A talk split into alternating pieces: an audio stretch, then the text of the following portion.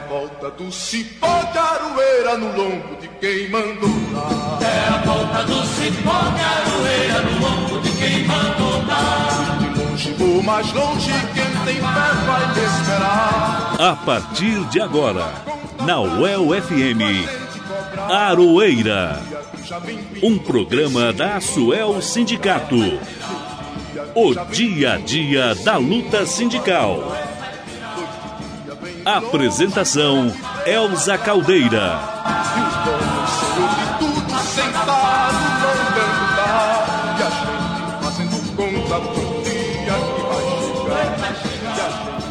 Olá, ouvintes da Rádio El FM. É sempre muito bom estar aqui com vocês. Estamos começando agora mais uma edição do programa Aroeira. E o Aroeira, você já sabe, é o informativo radiofônico da Asuel Sindicato e do Sindiprol Aduel. Nós queremos a sua participação aqui no programa Aroeira. Manda mensagem pra gente no WhatsApp 99185 1976 ou também pelo e-mail jornalismoaçuel@gmail.com. Se você quer acessar os programas anteriores do Aroeira, basta você entrar no site da UEL FM. Clica em programação, em seguida em Aroeira e aí você escolhe o programa que você quer ouvir. Vamos agora aos destaques desta edição. A Suel questiona a falta de segurança sanitária na volta ao trabalho dos servidores. Representante do Conselho de Administração alerta: reforma administrativa da UEL vai tirar mais direitos dos servidores. Dia Mundial da Alimentação em Londrina é marcado com protestos e distribuição de comida para moradores de ocupação da zona sul da cidade. Na coluna Matula do Direito de hoje, o professor Reginaldo Melhado fala sobre a polêmica de Bolsonaro e a vacina Coronavac. No boletim do Sindiprol Aduel, Guilherme Bernardi fala sobre a Assembleia do Sindiprol Aduel, que será realizada na próxima quinta-feira, dia 29. E você não pode perder mais uma edição do Informativo Central do Brasil. E vamos às notícias. No último dia 16 de outubro, o reitor da UEL, Sérgio Carvalho, assinou um ato executivo definindo o retorno das atividades administrativas presenciais a partir do dia 22 de outubro. A decisão levou a diretoria da SUEL a percorrer na última quinta-feira vários setores do campus e a conclusão desta primeira vistoria não foi nada positiva. Segundo o presidente do sindicato, Marcelo Seabra, os locais de trabalho não contam com equipamentos de proteção individuais, as EPIs, nem álcool gel e muito menos medidor de temperatura. Primeiramente, é importante dizer que os servidores eles não se negam a voltar ao trabalho. Muitos estão, inclusive, ansiosos a voltar, uma vez que a gente já está um bom tempo afastado e tenho certeza que muitos eh, estão retornando com vontade mesmo de voltar às atividades. Porém, é necessário que esse retorno se dê com segurança. E foi exatamente isso que nós fomos ver no campus. É, nós estivemos em diversas unidades, percorremos diversos locais e o que nós verificamos nos preocupou. Não encontramos EPI, equipamentos de proteção individual, uh, muitos locais também não tem álcool gel, muitos servidores também estavam sem máscara e também não há medição de temperatura. Tudo isso nos levou à seguinte conclusão: é necessário que a administração providencie todos esses equipamentos para que se faça um retorno seguro às atividades. Para isso, nós vamos estar fazendo uma reunião na segunda-feira, junto aos servidores da Prefeitura do campus.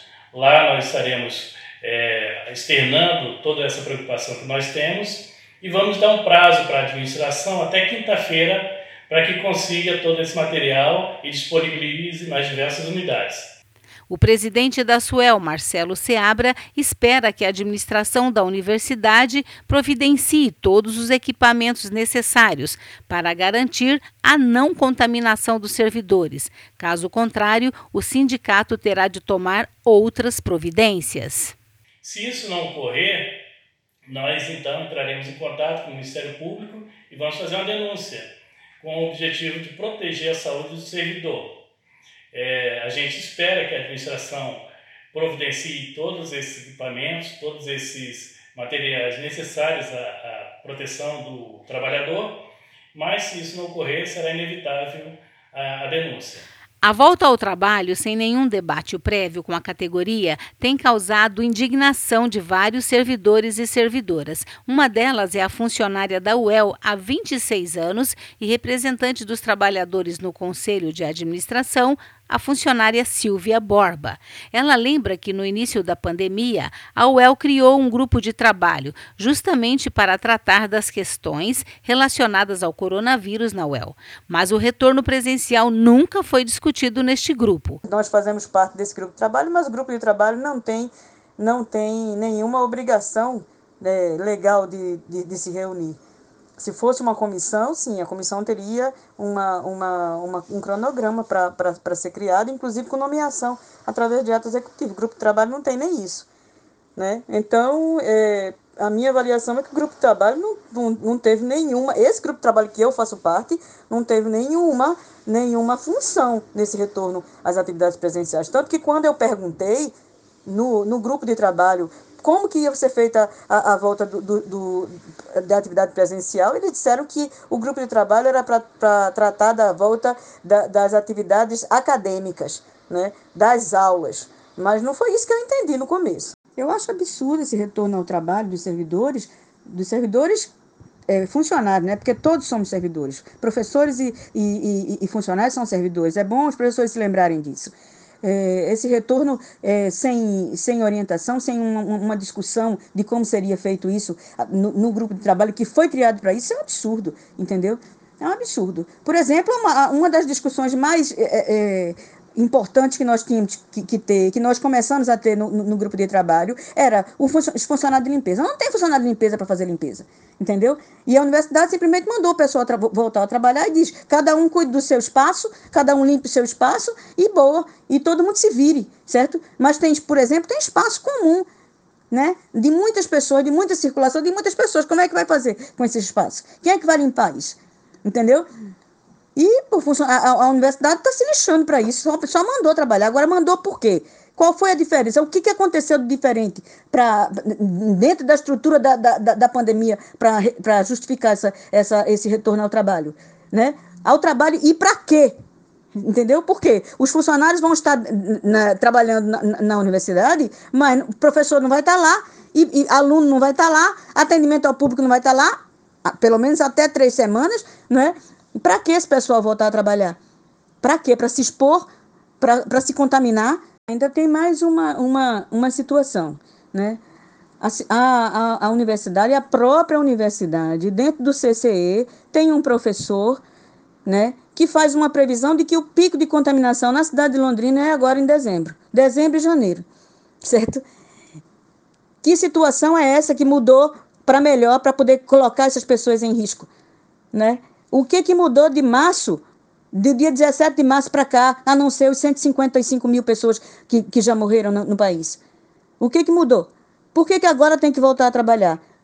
Me, o, o, que o, o vice-reitor me falou em reunião do Conselho de Administração foi: você leu o, o, a, a resolução do, da, da SED, que manda as pessoas voltar ao trabalho. Manda não, ele libera a voltar ao trabalho, libera as autarquias a voltar ao trabalho. A universidade tem autonomia universitária para decidir a que, a que momento que é, é propício para o retorno ao trabalho. A pesquisa citada pela servidora Silvia Borba se refere ao trabalho do professor e pesquisador Eliandro Cirilo, do Departamento de Matemática da UEL. Segundo ele, Londrina ainda não chegou ao pico da doença, que só deve vir entre dezembro e janeiro, isso se forem mantidas as medidas restritivas que estão acontecendo atualmente.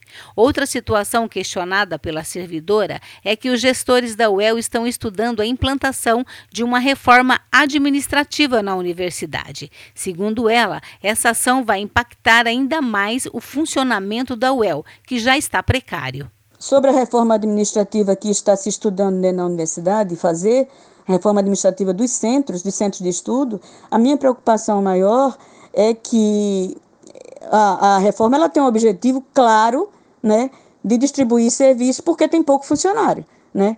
Não tem funcionário, não tem funcionário por quê? Porque o governo do estado não contrata, não é?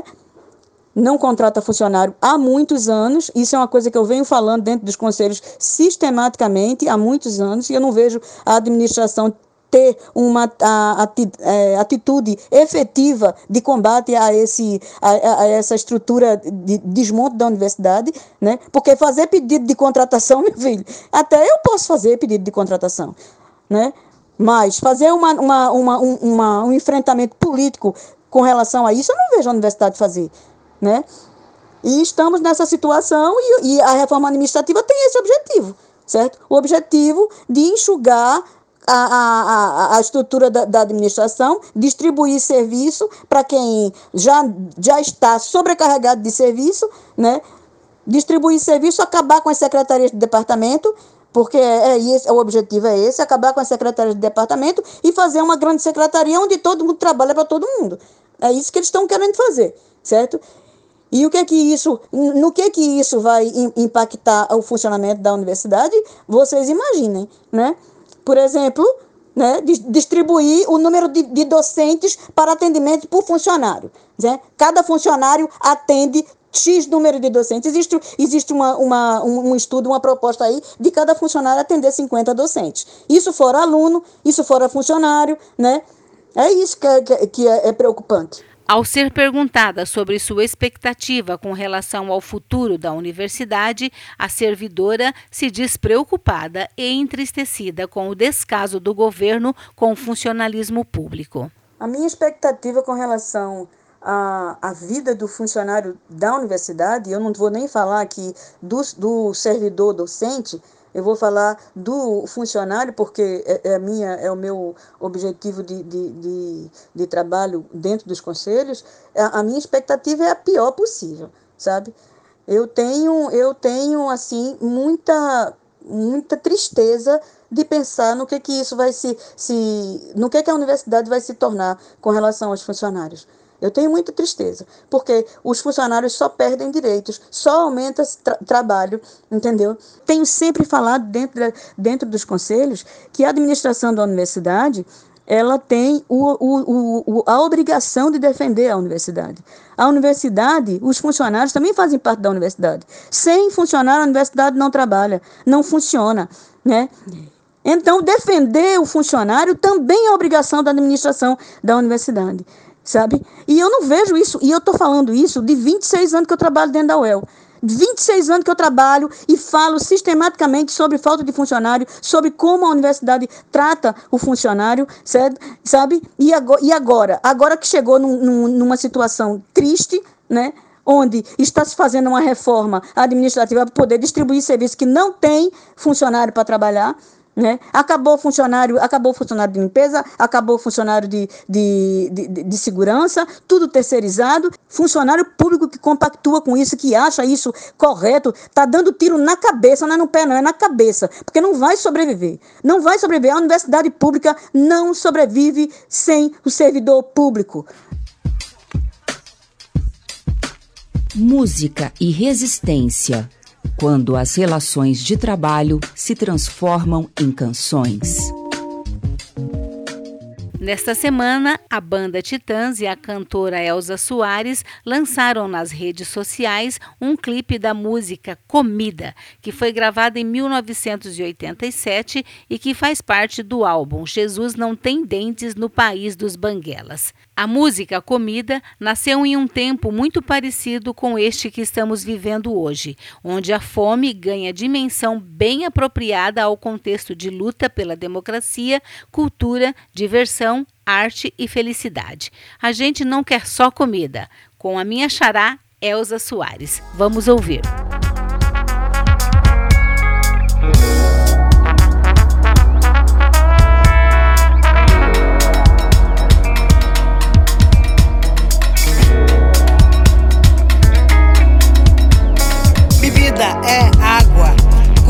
é pasto.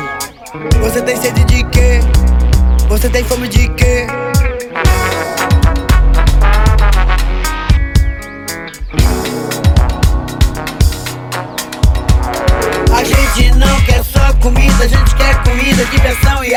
A gente não quer só comida, a gente quer saída para qualquer parte. A gente não quer só comida, a gente quer bebida, diversão, balé. A gente não quer só comida, a gente quer a vida como a vida quer.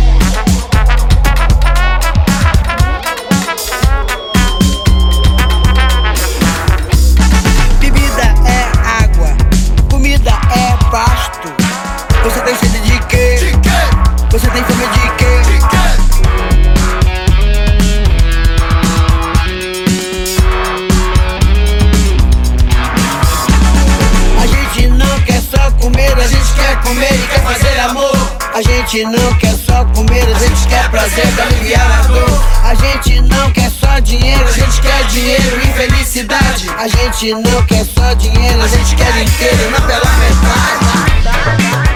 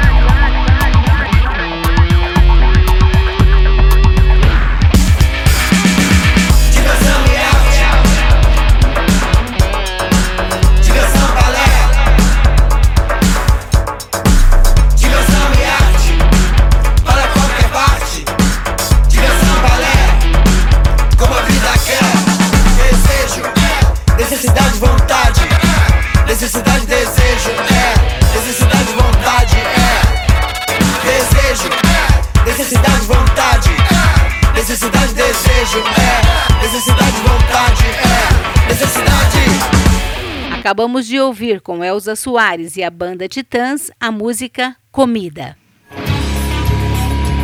Programa Aroeira. Informativo radiofônico da Asuel e do Sindipro Aduel. Aroeira. O dia a dia da luta sindical. Apresentação e produção Elza Caldeira e Guilherme Bernardi. 16 de outubro foi o Dia Mundial da Alimentação. Em vários países foram realizadas ações contra a fome. Em Londrina, os movimentos sociais se uniram para distribuir alimentos para a comunidade de uma ocupação da zona sul da cidade. E nós estivemos por lá. Conversamos com os organizadores e com os moradores, que receberam legumes, frutas e verduras doadas pelo MST e também cerca de 350 marmitas. Vamos ouvir ouvir a reportagem. Nós estamos aqui num ato é, realizado aqui no, na Zona Sul, né, no Jardim Cristal 1, Cristal 2, onde os, os movimentos sociais se uniram para é, trazer né, uma palavra aqui de, de política né, contra a situação que esse país está enfrentando com relação a essa volta da fome no país. E aí o pessoal do Levante Popular também, com outros movimentos sociais, estarão distribuindo é, marmitas aqui para os moradores. Vamos falar com uma representante do Levante aqui. Qual que é o seu nome completo? É Milena Felipe Polini. Milena, é, conta para mim como que surgiu essa ideia de fazer essa organização aqui e qual que é a importância né, desse ato. Bom, é, a gente teve o início de uma, uma semana anti-imperialista, que foi uma agenda internacional, então diversos países estavam se movimentando para essa denúncia contra o imperialismo, contra a opressão dos povos. E aí essa campanha, essa jornada contra a fome vem nesse sentido, porque a gente está querendo lutar pela nossa soberania alimentar e isso é ser anti-imperialista.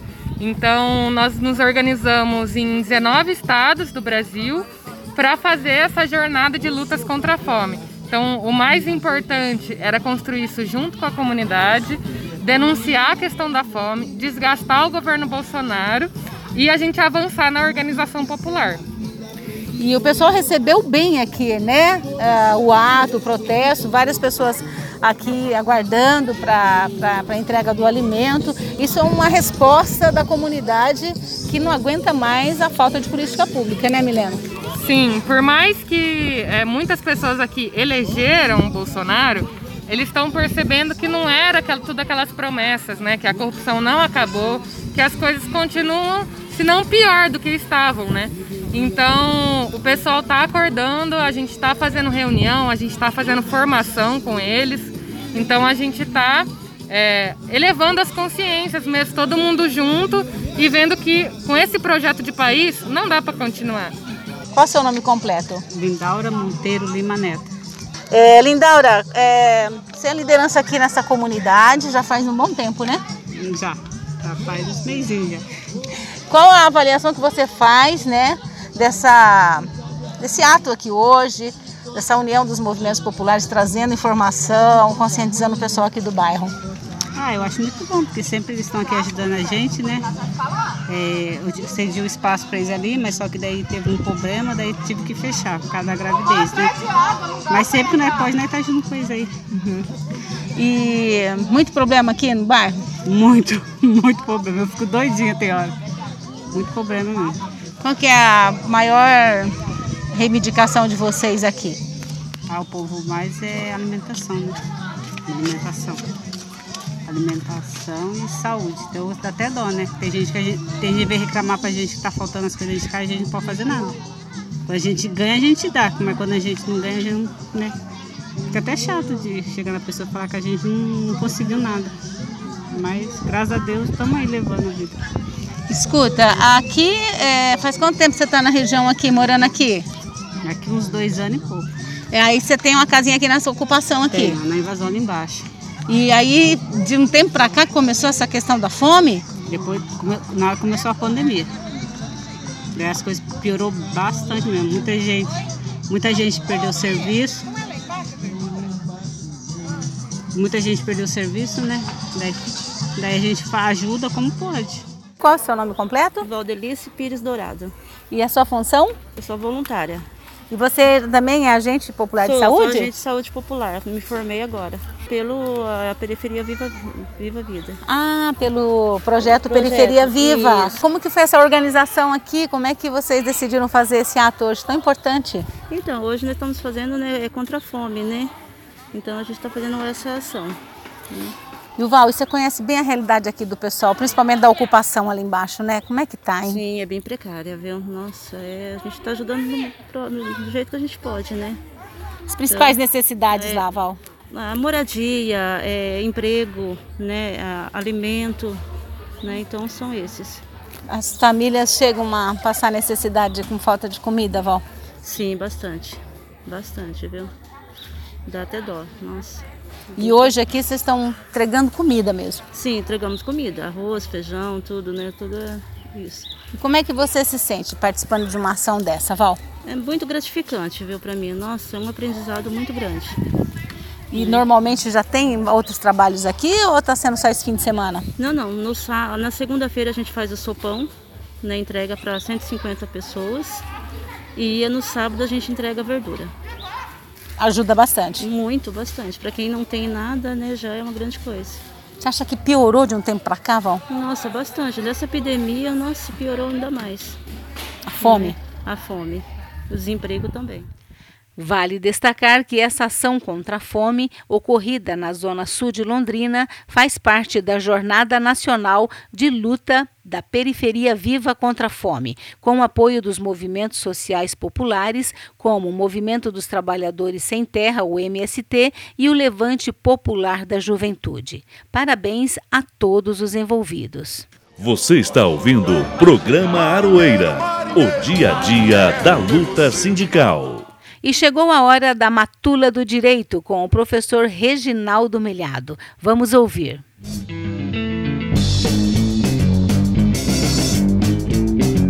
Matula do Direito coluna de crítica jurídica pelos caminhos e descaminhos da lei, com o professor Reginaldo Melhado. Olá, ouvinte da UFM. A Matula do Direito traz um comentário sobre as relações do bolsonarismo e o movimento antivacinacionista, esse movimento que é contrário às vacinas. Esses dias agora, o presidente Bolsonaro declarou que, além de não aceitar vacinas chinesas no Brasil, também já decidiu que a vacinação contra a Covid-19 não será obrigatória e fim de papo tá ok. Muitos admiradores do nosso presidente, mito, chegaram aí a tremer nos, né? preocupados com a possibilidade de que o veto aos produtos chineses do, do senhor Bolsonaro pudesse também ser estendido a celulares, tênis, roupas, peças de bicicleta e outras muambas que a moçada costuma comprar no Alibaba, no AliExpress e em outras lojas chinesas mundo afora, Brasil afora. Esse pessoal, claro, vai se acalmar quando se lembrar que o Brasil importa medicamentos e até vacinas chinesas aos montes e faz tempo e continua fazendo isso também no governo Bolsonaro, o que sugere que, na verdade, é mais uma, uma retórica política do presidente. Bom, mas vamos ao que interessa.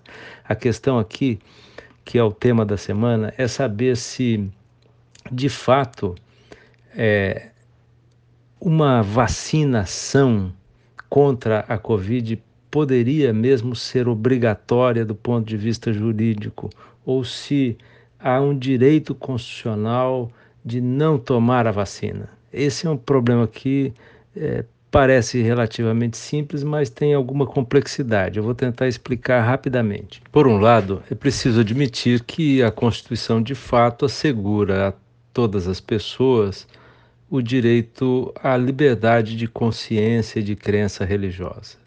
Ninguém pode ser punido ou privado de seus direitos, diz o artigo 5, incisos 6 e 7 da Constituição, é, em razão da sua crença religiosa ou da sua convicção política ou filosófica, da sua convicção ideológica. Então, se as pessoas têm o entendimento de que a vacina é algo ruim, é, isso poderia ser pensado por essa ótica. Elas vão optar por não tomar a vacina. Algumas pessoas acham que a vacina pode é, produzir efeitos colaterais graves. Já se teve muito tabu em torno disso. Antigamente se achava que você era vacinado e podia ficar com cara de boi, de vaca, porque os, os insumos do, do produto é, vinham de, de, de, de, do gado, alguma coisa assim. Né? Até hoje existe um movimento anti-vax no mundo todo e há tabus enormes circulando por aí, fake, fake news de, de que a vacina pode causar autismo e outros problemas, né? Então essas pessoas poderiam invocar esses direitos constitucionais de liberdade de de crença religiosa, de convicção ideológica, ou de, enfim, acreditar nessas coisas todas. Por outro lado, entretanto, a Constituição coloca a saúde no catálogo dos direitos sociais, lá no artigo 6 ao lado de direitos como educação, alimentação, lazer, segurança e assim por diante. E a saúde é o desdobramento de um direito mais importante ainda, que está colocado no parágrafo perdão, no artigo 5 da Constituição, é o direito à vida, um direito inalienável. Né? Então, é, a saúde é uma proteção assegurada, é um direito assegurado ao cidadão e é um dever do Estado. E o Estado deve realizar isso, é, realizar esse direito mediante políticas sociais e econômicas que visem a redução dos riscos de doença, diz o artigo 196 da Carta. Né? Então há um conflito aqui entre uma, um suposto direito individual, a liberdade de optar por, por é, ser vacinado ou não, e o direito à vida e o dever do Estado de proteger a vida. Aí vem a questão, mas a pessoa pode renunciar a um direito assegurado na Constituição? Bom, alguns direitos sim podem ser objeto de negociação. Você pode vender sua casa, seus bens, mas você não pode vender uma, uma, uma perna, um olho ou rim é, e assim por diante. Né? A vida é um direito inalienável e é um direito indisponível. Então, a conclusão que se tem a partir desse choque, esse conflito aparente de direitos, é que deve prevalecer como hierarquicamente superior o direito à vida e a obrigação do Estado. Portanto, as pessoas não poderiam, se, se, as autoridades de saúde entenderem que a vacinação é necessária, as pessoas não poderiam optar por, por dizer: eu não quero ser vacinado, eu não vou ser vacinado, eu tenho direito de não, não, não ser vacinado. Agora vem a questão: e o que, que se faz se a pessoa tomar essa postura? Você manda a polícia até a casa dela, é, arrasta a, a pessoa esperneando até um posto de saúde, algemada, e lá se faz a vacina compulsoriamente? Claro que não, nós estamos no século XXI, isso seria chocante, isso iria é, ferir direitos humanos. O que normalmente se faz no sistema é estabelecer uma norma de conduta e uma sanção, que seja uma sanção razoável e proporcional. Então, se a pessoa não quer se vacinar, não tem problema, mas ela provavelmente será sujeita eventualmente a multas e mais mais provável ainda, sofrerá restrições de direitos. Eu posso escolher por não ser vacinado, mas eu vou ter dificuldade de embarcar numa aeronave ou num ônibus, posso não ter acesso a serviços públicos, posso não poder votar ou ser votado, posso ter outra, outra, outros direitos restringidos em virtude dessa minha conduta. Né? E, finalmente, voltamos ao problema do presidente Jair Bolsonaro. Será que o presidente da República tem todo esse poder de decidir que a vacina não é obrigatória? Claro que não. Né? É, ele não tem nem competência nem autoridade nesse sentido, por uma razão muito simples, porque ele não pode revogar a Constituição é, esses direitos fundamentais estão acima da autoridade do presidente. O presidente tem que cumprir a Constituição. Ele não pode mandar um cabo e um sargento no jipe lá para fechar o, o, o, o, Supremo Tribunal Federal e dizer que o direito à vida está derrogado por ato do presidente e está ok. Não pode não. Presidente é Bolsonaro, você vai ter que se submeter à ordem constitucional. É isso, até a próxima semana.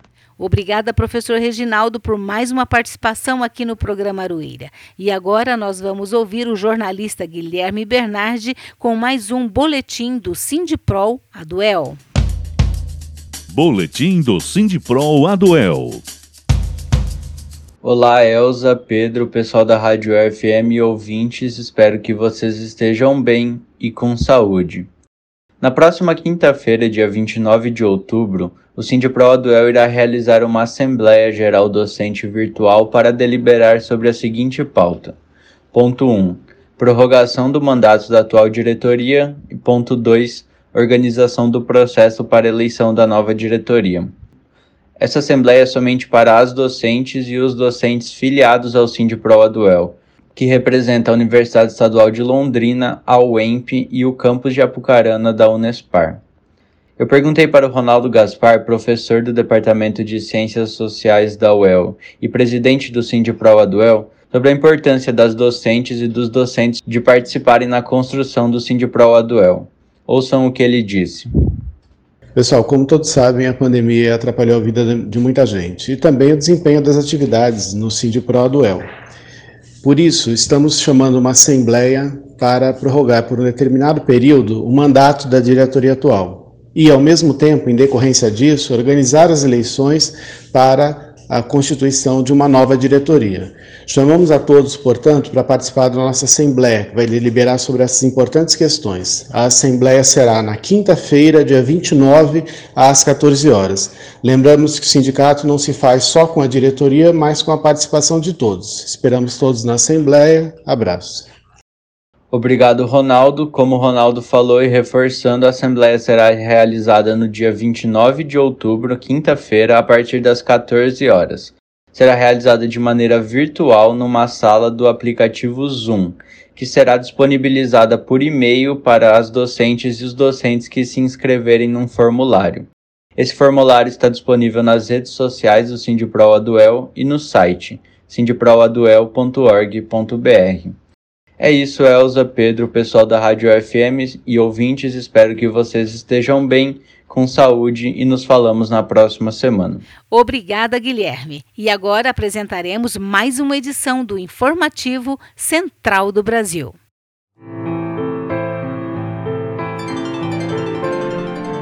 Central do Brasil. As características das candidaturas eleitorais deste ano evidenciam os desafios do pleito colocados para o povo brasileiro. Aumentou o número de candidatos militares e a maior parte deles é vinculada às direitas até às mais extremistas. Mas também aumentou a representatividade negra, com maior número de candidaturas de ativistas do movimento negro vinculadas a partidos progressistas. Nossa reportagem mostra como essas diferentes candidaturas se apresentam na disputa eleitoral. E na entrevista central, a jurista Gisele Citadino fala sobre os limites da democracia no Brasil. Eu sou Pamela Oliveira você acompanha a Central do Brasil.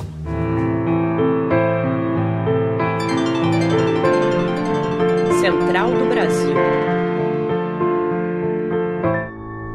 Após 11 meses de escalada autoritária, a vitória de Luiz Arce nas eleições presidenciais bolivianas representa para o Brasil um exemplo de retomada dos processos democráticos. O cientista político André Singer avalia os impactos da vitória do MAS para as democracias na América do Sul. Embarque imediato. A vitória do candidato Luiz Arce, do Movimento ao Socialismo, ela é importante não em função das propostas do candidato ou mesmo dos valores desse partido, mas o, o importante é que um partido que neste momento estava na oposição, uma vez que praticamente um ano atrás houve a deposição é, do presidente Evo Morales, presidente desse mesmo partido, Movimento ao Socialismo, é, e nós tivemos uma longa interrupção do processo democrático. É, o partido, então, retomando que estava na oposição, o partido Movimento ao Socialismo, venceu as eleições e, ao que parece, né, até aqui, nós estamos em face de é, a possibilidade bastante é, provável de que é, ele assuma o governo e exerça o governo. Então, nós fazemos votos né, de que isso realmente aconteça. Então, nesse sentido, eu queria saudar o resultado, que pode significar a retomada da, do processo democrático na Bolívia. Sobe para 50% o número de candidaturas com pessoas autodeclaradas negras e pardas. Nas eleições majoritárias, entretanto, a melhora é mais tímida. Subiu apenas meio por cento o número de candidatas negras para as prefeituras. Nayata Wani conversou com ativistas do movimento negro e eles apontam que o desafio dessas eleições é eleger mais pessoas negras e garantir representações de qualidade. Trilhos do Brasil. Visando ocupar os espaços de poder e cobrar políticas efetivas para a população negra brasileira, que compõe 54% do quadro nacional, segundo o IBGE, Movimentos negros se articulam para defender e elencar suas principais reivindicações para mandatos legislativos e executivos nestas eleições de 2020. Como aponta o militante do coletivo de São Paulo Vote Perifa, William Dantas. Quando se pensa em política pública para o movimento negro, você precisa falar de periferia. E aí, quando você fala de periferia, você fala de, de, de reivindicações básicas, né? No caso, saneamento básico, é, pensar numa saúde que seja ágil, né? E que seja eficiente também. Pensar em moradia digna. E eu acho que, assim, principalmente a reivindicação é uma educação pública de qualidade, né? O acesso à universidade pública, né? A ampliação da política de cotas. Números divulgados pelo TSE mostram que candidatos e candidatas negros são quase 50% dos que concorrem neste ano. Para o assessor sindical do Movimento Negro Unificado, Kim Lopes, a representatividade tem que ser efetiva e os governantes precisam ter o compromisso com a luta por direitos e igualdade para o povo negro. É de fundamental importância essa presença maciça de negros e negras comprometidos com a pauta e com a agenda negra, que garanta uma educação antirracista, que garanta igualdade de oportunidades, de emprego e renda. Daniela Silva, do Movimento Negro Unificado, reforça a importância dessa luta para a política brasileira. Precisamos sim de mais e mais candidaturas negras e precisamos sim que mais e mais candidatos tomem essa essa bandeira como pauta principal em suas reivindicações. Você está precisando renovar sua lista de leituras. Na Parada Cultural de hoje, a produtora de conteúdo Luciene Cortes traz várias indicações. Tem desde romances a teoria negra e feminista. Parada Cultural. Vou trazer para vocês algumas dicas de leitura. Aruanda, do Robson Pinheiro, Aí vem Dobradinha Chimamanda. Para educar crianças feministas, sejamos todos feministas. Dobradinha Riane Leão. Tudo nela brilha e queima. E jamais peço desculpas por me derramar. Doutora Ana Cláudia, a morte é um dia que vale a pena viver. Preta Rara, eu empregada doméstica. Lázaro Ramos na minha pele. Benebral, a coragem de ser imperfeita. E para fechar, Franz Fanon, pele negra, máscaras brancas.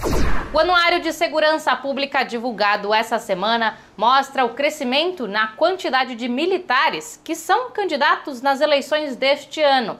Quase a totalidade deles está vinculada aos partidos de direita e aos interesses conservadores. Vamos saber mais na reportagem de Afonso Bezerra. Nacional.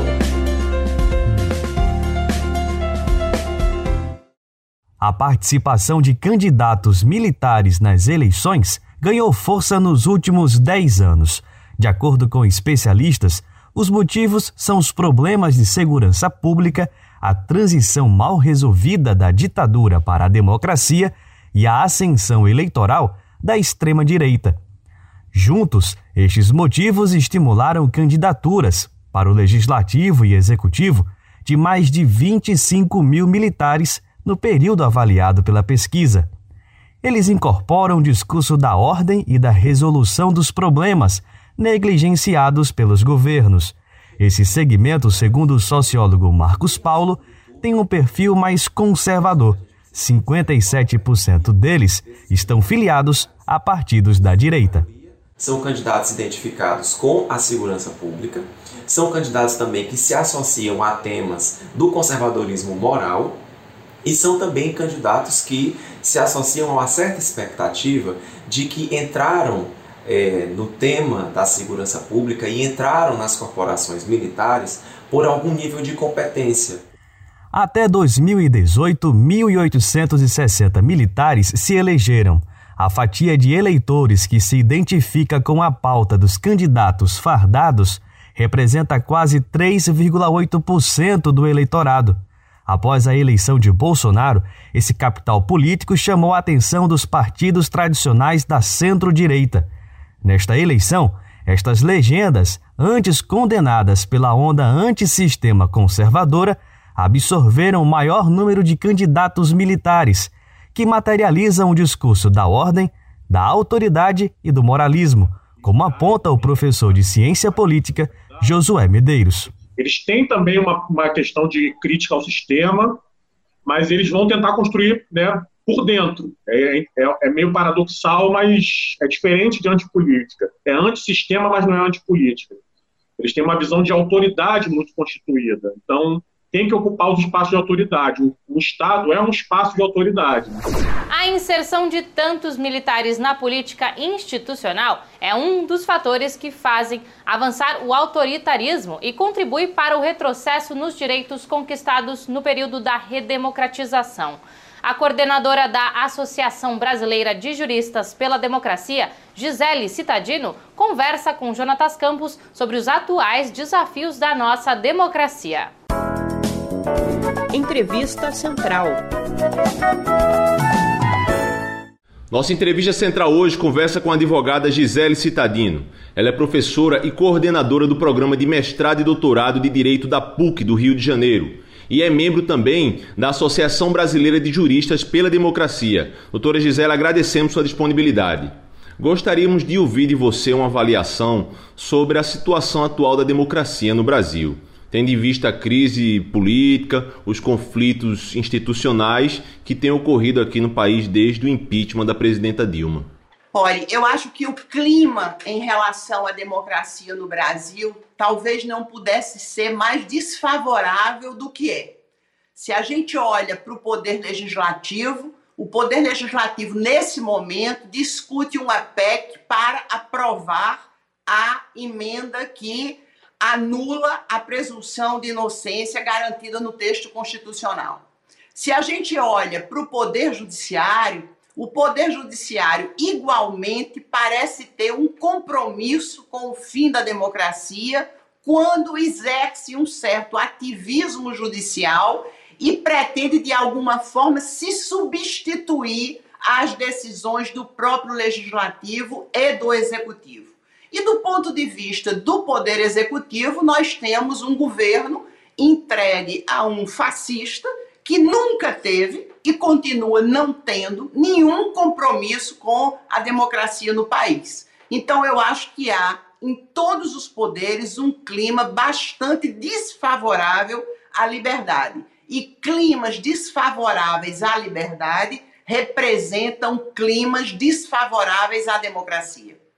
A senhora que é membro dos Juristas pela Democracia pode nos dizer também se o impeachment da presidente Dilma e a prisão do presidente Lula são sintomas desse, desse, desse problema na democracia brasileira?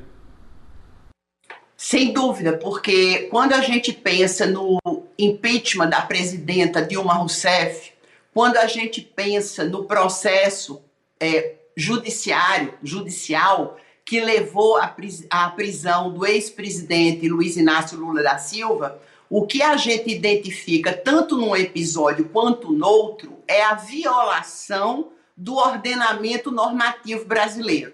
Por quê? Porque a presidenta Dilma Rousseff, ela recebeu um impeachment sem que houvesse sido identificado um chamado crime de responsabilidade. Então ela foi condenada e apeada do poder por um golpe porque não se identificou o crime. A mesma coisa acontece com o presidente Lula. Nunca se provou, né, e até as pedras e as árvores desse país sabem que o presidente Lula não é e nunca foi o proprietário daquele bendito triplex no Guarujá. O presidente Lula, portanto, foi preso também por uma violação do ordenamento normativo. Quando a gente tem violação da ordem legal, a gente tem golpe. E é por isso que a gente não pode separar esse clima desfavorável à democracia nesse momento da prisão do presidente Lula e do impeachment da presidenta Dilma. Agora, voltando para a temática jurídica novamente. É, eu gostaria de perguntar à senhora sobre os impactos para a nossa democracia, novamente, do ativismo do Poder Judiciário. Eu tenho uma preocupação infinitamente maior com o que pode vir do Poder Judiciário do que, o que, do que pode vir dos militares. Ativismo do mal, e aí sim isso é muito preocupante para a democracia brasileira, é quando o Supremo Tribunal Federal é, é toma um papel de vanguarda iluminista da sociedade, acreditando que ele pode se substituir à soberania popular, ou pior, como diz agora o presidente Fux, o, o Supremo Tribunal Federal teria a capacidade de ouvir a voz das ruas. Quem tem que escutar a voz das ruas, né? E, e as vozes das ruas são múltiplas, são diferenciadas. Quem tem que lidar com isso são os políticos e o poder legislativo. Não há uma única voz que provém das ruas. Por isso que o papel do poder judiciário é ser imparcial, não neutro, mas imparcial. Então, o que prejudica muito a democracia brasileira é esse poder judiciário que se acredita por algum milagre divino, ele se acredita superior ao poder executivo e ao poder legislativo, tentando ocupar aí quase que uma função de poder moderador, como no tempo do Império. Já vem vindo que esse mundo vai.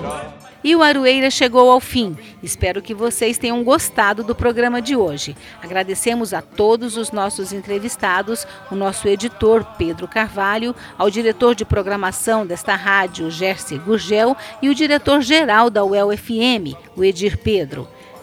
Queremos agradecer principalmente a você, querido e querido ouvinte. Desejamos a todos um ótimo final de semana e quem puder, fique em casa.